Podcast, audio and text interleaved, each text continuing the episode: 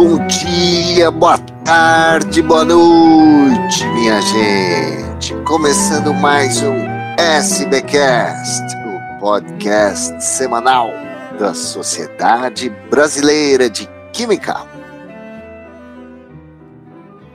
A segunda edição do Exame Unificado em Química está com inscrições abertas até 30 de novembro. É uma prova que tem o objetivo de avaliar os conhecimentos gerais em Química de candidatos ao ingresso em programas de pós-graduação em Química. Ele já é aceito pelos programas de oito universidades eh, do estado de São Paulo e duas do estado de Minas, a UFMG e a Universidade Federal de Uberlândia, como um dos critérios de seleção.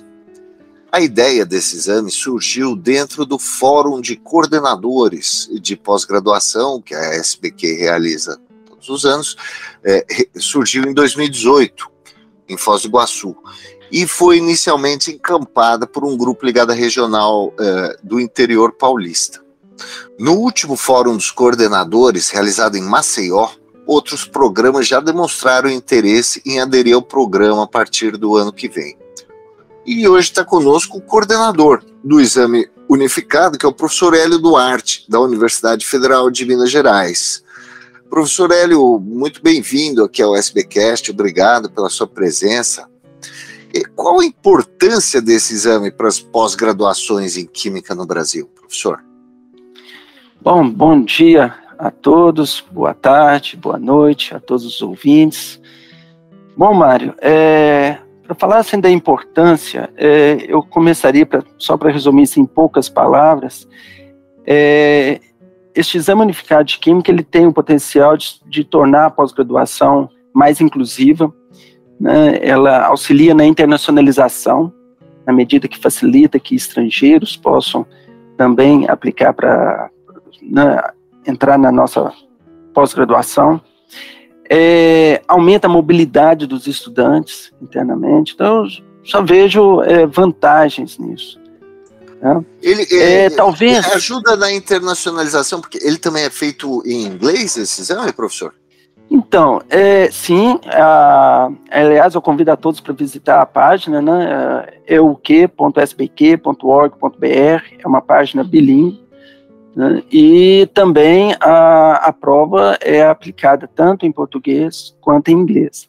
É, é, Mário, talvez valesse a pena eu, eu trazer aqui um esclarecimento pelo seguinte: quando a gente fala de conhecimento geral de química, por quê? Porque a química é uma ciência central.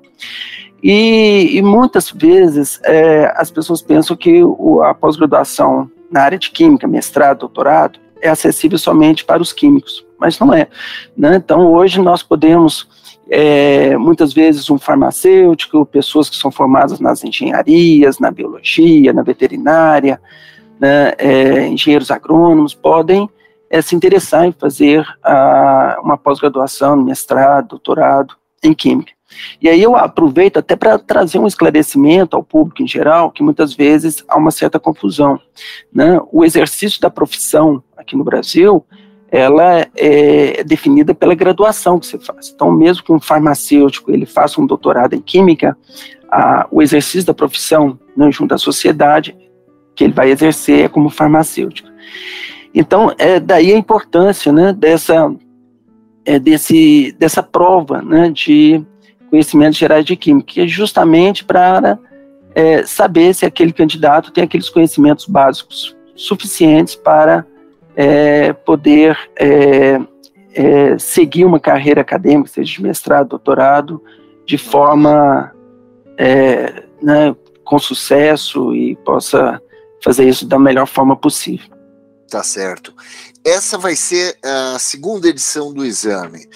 Eu queria voltar um pouco, professor, pedir para você fazer um breve histórico do exame e depois dizer quais as perspectivas, as expectativas de vocês para esse segundo exame? Então, olha, a ideia de fazer um exame é, unificado, isso aí já sempre né, nos debates, sempre é, é, uma ideia que aparece, mas que ela nunca foi materializada. Né? Então, a partir de 2018, no workshop que ocorreu juntamente é, da reunião anual da SBQ, lá em Foz do Iguaçu, é, teve um dos temas desse workshop da pós-graduação a, a o, realizar esse exame unificado. É, o professor Roberto Berlink, ele é o coordenador do IQISC da USP, né, de São Carlos, ele trouxe essa ideia para São Paulo, ele começou a fazer um, uma conversa informal com os coordenadores, é, principalmente ali na região em volta, né, no estado de São Paulo, e já no ano seguinte, em 2019, numa reunião presencial da avaliação de meio termo da CAPES em Brasília, nós tivemos a oportunidade de conversar sobre isso, e, e eu, na época, como coordenador da, da pós da UFMG, eu falei com ele, olha, eu, eu também quero estar participando dessa discussão. Né? É, talvez as pessoas não, não, percebam, mas não é tão simples assim.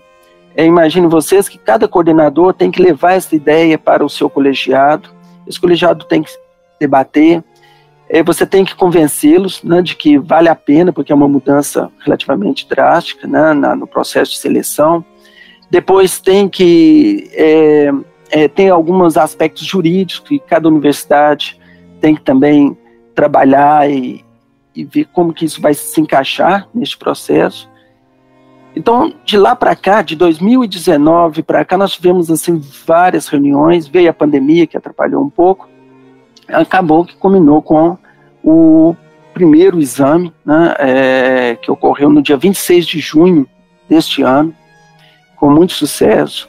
É, devemos, assim, é, agradecer tanto o professor Roberto Berlink é, pela, né, pela, por essa dedicação, e a Fabíola também, que os dois aqui realmente conduziram esse primeiro processo. E... Como é que foi a procura no primeiro processo, professor? Pois bem, então, nós tínhamos uma expectativa, até mesmo em função da pandemia, de termos, assim, por volta de 300 candidatos. E nós ultrapassamos a marca dos 480 tá, inscritos para a prova. Então, isso foi, assim, isso é, é restrito a, é, para as oito, oito programas de pós-graduação. Que nessa primeira chamada, é, é, é foram envolvidos essas oito pós-graduações, sete de São Paulo, mais a UFMG, uhum. e então ficou restrito a esse consórcio, vamos dizer assim, dessas oito pós-graduações. Mas um, um, graduando de outra região do Brasil pode aplicar também, por isso que é inclusivo, não é, esse exame? Isso, e aí o, o, mais importante é que esse primeira, essa primeira é como se fosse um, um balão de ensaio, né, um, um projeto piloto tá? É, terminamos essa primeira chamada, levamos essa discussão para o workshop da, na reunião anual da SBQ em Maceió.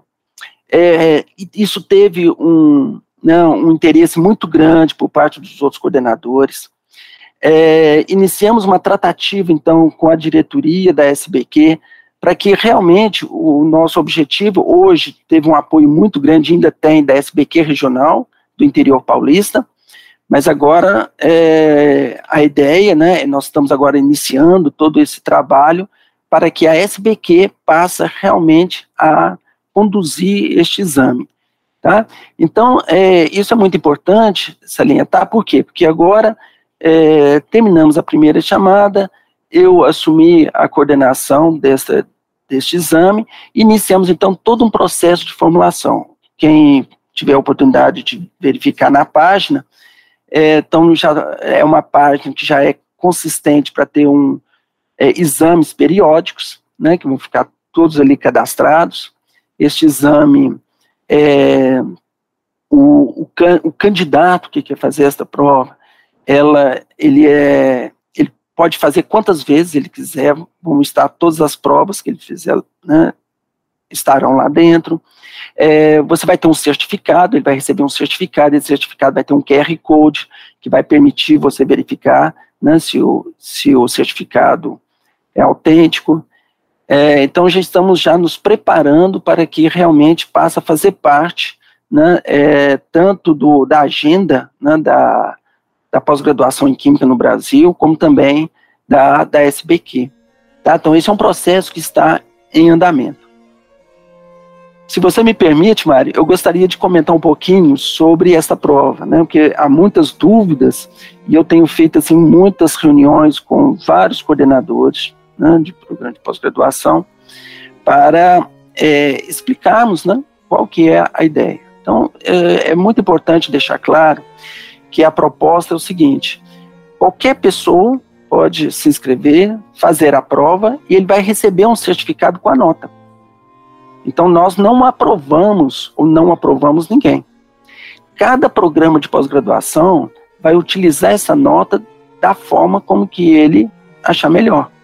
Uhum. Então, é só para você ter uma ideia, mesmo nessa primeira chamada, éramos apenas oito programas utilizando esta prova, e cada programa é, utilizou esta prova de forma diferente. Alguns definem uma nota de corte já de início, já está lá no edital, outros já preferem fazer uma normalização pela média daquele, daquela chamada. Né? Então, isso é, é, é muito importante que a, as, a, tanto os coordenadores que estiverem me ouvindo, quanto os estudantes, de que ele deve, de, se ele está interessado em uma determinada pós-graduação, ele pode ir lá e verificar como que eles vão utilizar esta prova, é. né? é, este exame, para que ele possa saber né, da melhor forma possível. Uhum. Atualmente são 10 programas participantes, vamos falar aqui quais são. Universidade Federal do ABC, o programa de Ciência e Tecnologia em Química, uh, lá o Departamento de Química da USP de Ribeirão Preto, Departamento de Química da Universidade Federal de Minas Gerais, da Universidade Federal de São Carlos, o Instituto de Química da Unesp, Araraquara, da Universidade Federal de Uberlândia, o Instituto de Química de São Carlos, da USP, o Instituto de Química da Unicamp, o Instituto de Química da USP e o Programa de Pós-Graduação em Química da Unesp em São José do Rio Preto. Esses são os programas que estão é, incluídos nessa segunda edição. Professor, e, é, a expectativa de mais programas? É, Como é essa negociação? Isso, então, é importante é, salientar o seguinte: é, qualquer programa hoje ele pode é, decidir utilizar é, este exame, né? E o que nós estamos conversando com todos os programas é o seguinte: a partir do momento que eles decidirem, olha, nós vamos utilizar é, o, é, o exame unificado de química como um critério para a seleção né, da nossa pós-graduação, eles deverão enviar um e-mail para nós e automaticamente nós vamos colocar dentro daquela lista, né, lá na página tem uma lista lá, PPGs participantes, e, e então nós incluímos ali a, a pós-graduação e quando ele tiver um edital aberto, nós temos também lá uma aba onde está escrito lá editais abertos nos programas de pós-graduação que utilizam né, o, o, o, exame unificado de química. Aliás, eu tenho uma notícia que a Universidade Federal do Ceará já aprovou a utilização tá, na, da, do exame unificado de química, só que eles vão passar a utilizá-lo a partir do segundo semestre do ano que vem. Né, como eles já estão com o edital aberto e já adiantado, eles preferiram então é, adotar é, o processo seletivo. O, o, é, o exame unificado de química para a partir do, do segundo semestre de né, do, do, ano que vem. É, então, é, assim, isso é bastante dinâmico, tá? Neste momento, tá, Mário? Sim, então, assim, assim que outros programas vão entrando, é. é. nós vamos colocando. E, e, e hoje, é, é, hoje, esta segunda chamada ainda está sendo feita a elaboração da prova pelos, por esses oito programas né, iniciais, mas a nossa expectativa é de que a partir do ano que vem, aí sim nós teremos isso aí é, feito e coordenado pela SBQ, e aí nós teremos representantes de todos os programas que estão envolvidos de alguma forma, para que seja o mais amplo, o mais democrático possível. Professor, e como é que é feita a prova hoje? Como é que é essa prova? Do que, que ela consiste? Quem é que, quem é que é responsável por fazer e avaliar essa prova? Sim, então, é, nessa segunda chamada, nós montamos uma, uma comissão que vai ser responsável por conduzir este processo de elaboração de prova, que é a professora Janaína, da, da UFBC, o professor Breno, da USP, e o professor Gilson de Freitas, da, da UFMG. E nós temos representantes é, quatro representantes, aproximadamente, de cada um dos programas. Então, são 32 professores, né, que estão participando nas diferentes subáreas da Química, é, elaborando um banco de, de questões que serão utilizadas na, na, na prova. Então, a ideia é que a prova vai ser, é, consiste de 45 questões de múltipla escolha, e, e, a prova ela é aplicada a partir de uma plataforma chamada TestWe, é uma plataforma francesa, largamente utilizada no mundo pelas universidades. Uh, aqui no Brasil, é, vários programas é, já, já teve a oportunidade de utilizar essa, essa plataforma, inclusive a UFMG, com muito sucesso.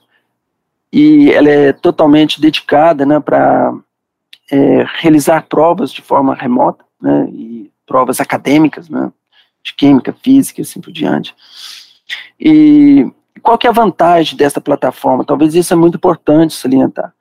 A importância dessa plataforma porque ela tem alguns aspectos importantes. Primeiro, que é um aplicativo que você instala no seu computador, é, com dias de antecedência, é dado a ele oportunidade dele é, testar através de, né, de pequenos exemplos para ele poder se familiarizar com o programa. É importante que o computador tenha, é importante assim, é necessário, é uma exigência, né, que tenha tanto microfone quanto é, câmera. E uma vez iniciada a prova, é, mesmo que a internet tenha alguma uma interrupção qualquer, alguma dificuldade, é, ele não vai ser impedido de continuar fazendo a prova, tá?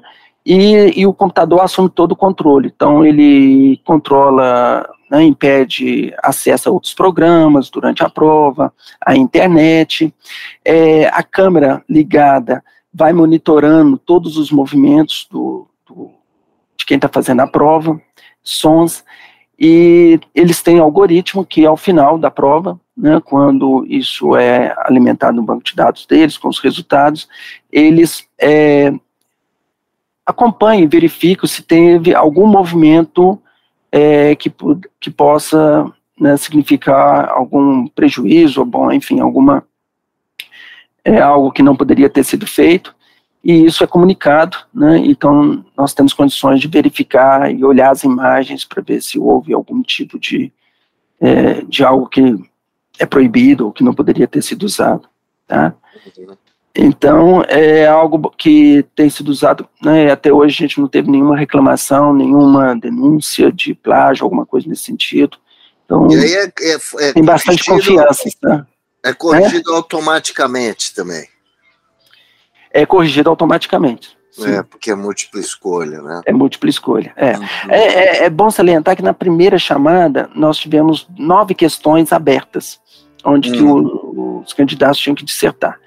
E nós fizemos uma análise e chegamos à conclusão, a mesma conclusão que os nossos colegas da física, que já tem mais de 10 anos que eles aplicam é, prova, eles têm lá um exame unificado da física, né?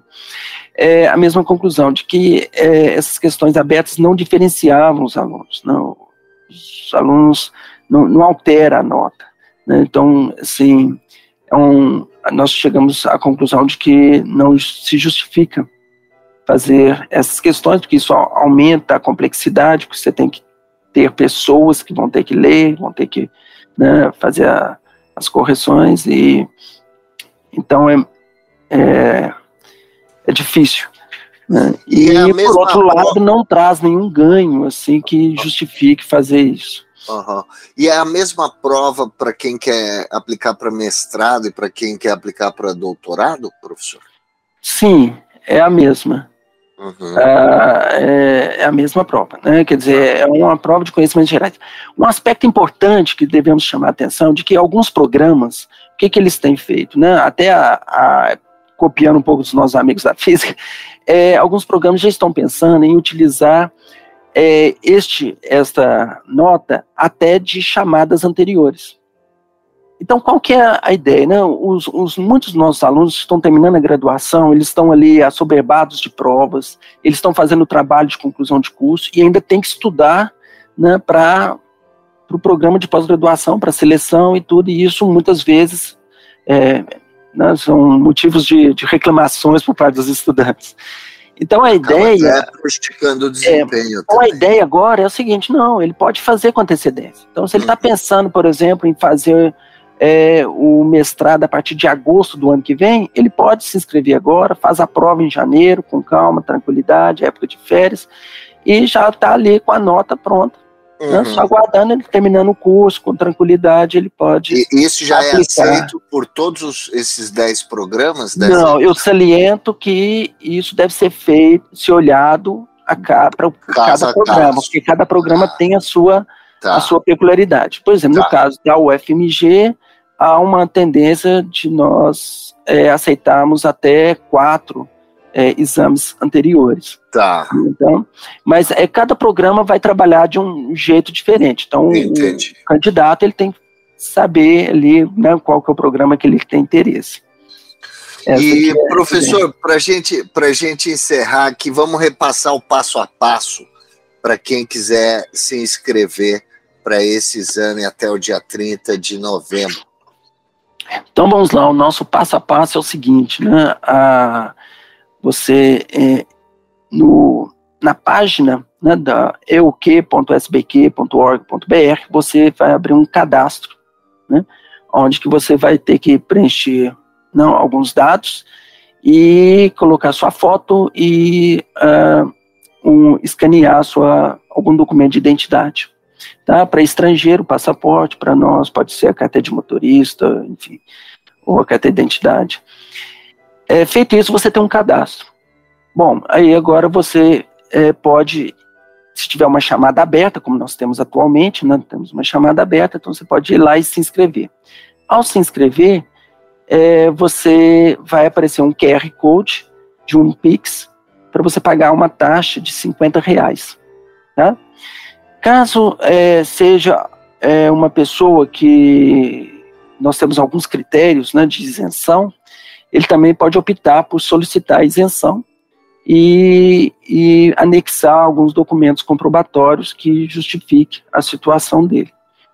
Tá? Então, isso está muito bem explicado, tanto no edital e quanto é, é, na página. E aí, é, olha, e aí, bom, é só isso né, o que ele tem que fazer.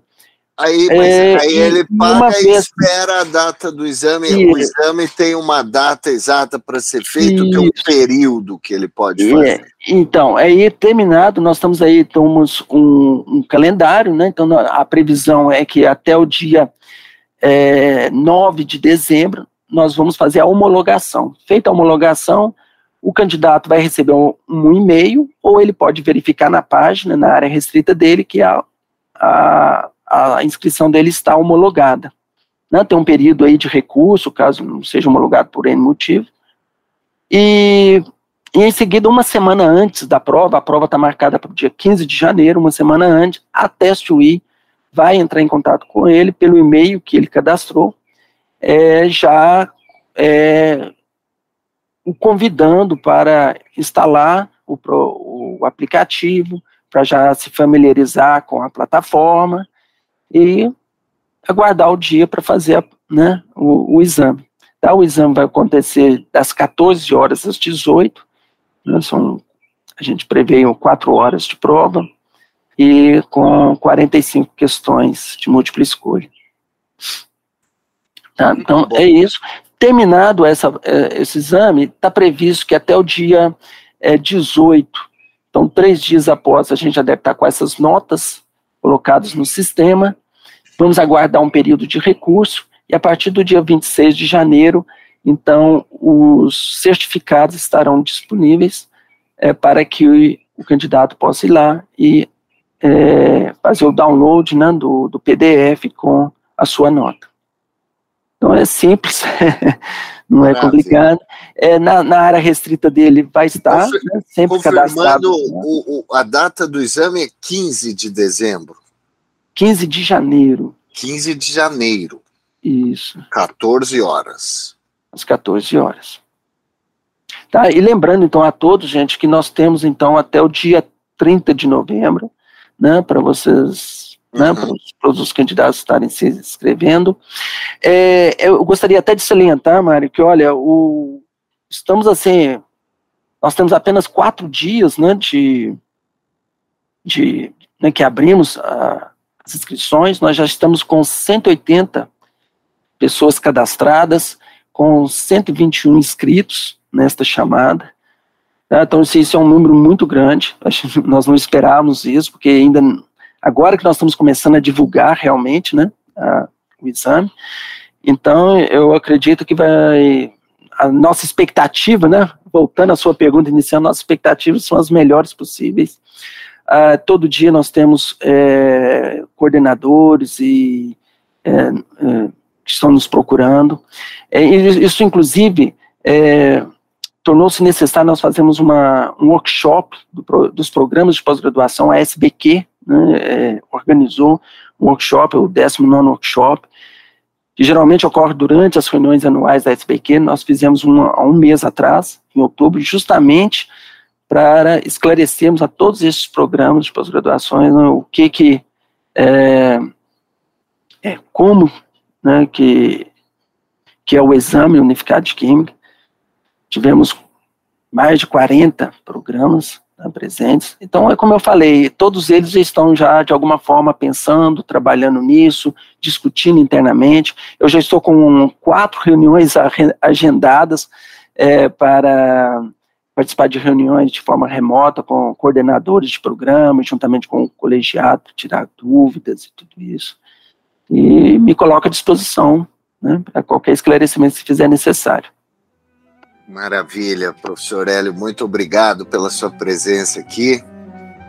Professor Hélio Duarte, ex-coordenador do programa de pós-graduação em Química da Universidade Federal de Minas Gerais e coordenador do Exame Unificado em Química. Muito obrigado, professor, pela sua presença aqui. Eu, até a próxima. Eu que agradeço, coloco-me à disposição. Muito obrigado a todos.